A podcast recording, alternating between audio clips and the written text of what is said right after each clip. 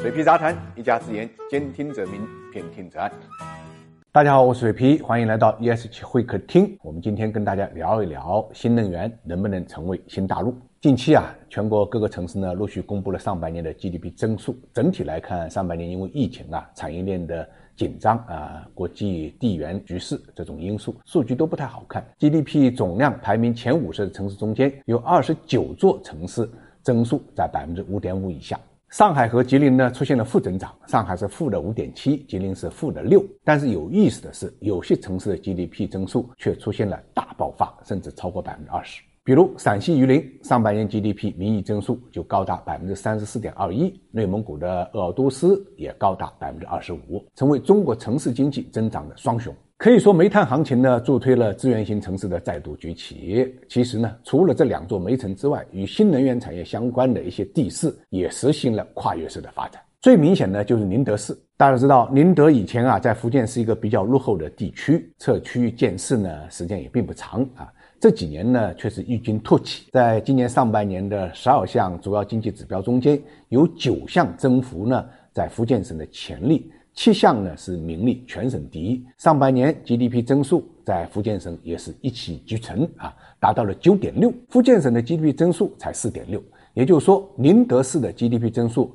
比全省平均水平呢高出五个百分点。小小的宁德市为什么会有这么大的爆发力呢？其实说到底，跟宁德时代这个万亿市值的巨头崛起有很大的关系。我们不是胡说八道，是有数据支撑的。最新的数据就显示，宁德市有四大主导产业：铝电、新能源、新能源汽车、不锈钢、新材料、铜材料。其中，铝电新能源产业今年上半年的增加值就增长了百分之四十四点三，对全市规模以上工业增长值的贡献达到百分之八十四点七，拉动了全市增幅百分之二十点八。所以，从一定程度上来讲，宁德时代的成功造就了现在的福建宁德。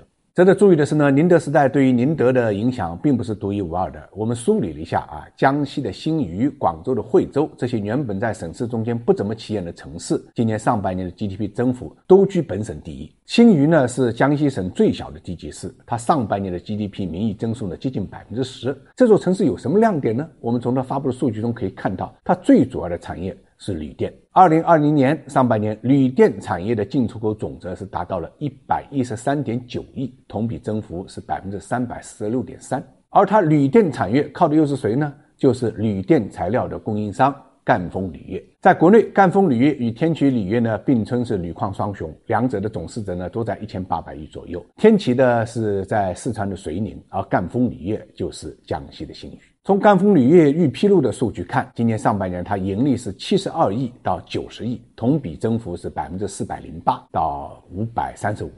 那么这个数字呢，很显然跟我们上面提到的新余市的铝电产业的增幅相近。也就是说，赣锋铝业的成功造就了现在的江西新余。同样还有广州惠州这个城市的经济总量在广东省的排名属于中上等，一般呢都排在第五，在深圳、广州、佛山、东莞之后。但这几年增速是非常快，二零二二年上半年的 GDP 名义增幅是七点八四，位居呢广东省第一，比全省百分之四的名义增幅呢多出四个百分点。惠州之所以有这么高的增速，跟它汇聚了包括亿维锂能、恒泰科技、理威新能源一批企业有很大的关系。以亿维锂能为例，作为一家铝电池供应商，目前总市值也是一千八百亿，占当地全部上市公司总市值的百分之四十二。也就是说，新能源特别是铝电的汲取，造就了现在的广东惠州。当然，话讲回来，整个新能源行业并不是只有我们上面所说的铝电。我们下期节目再说。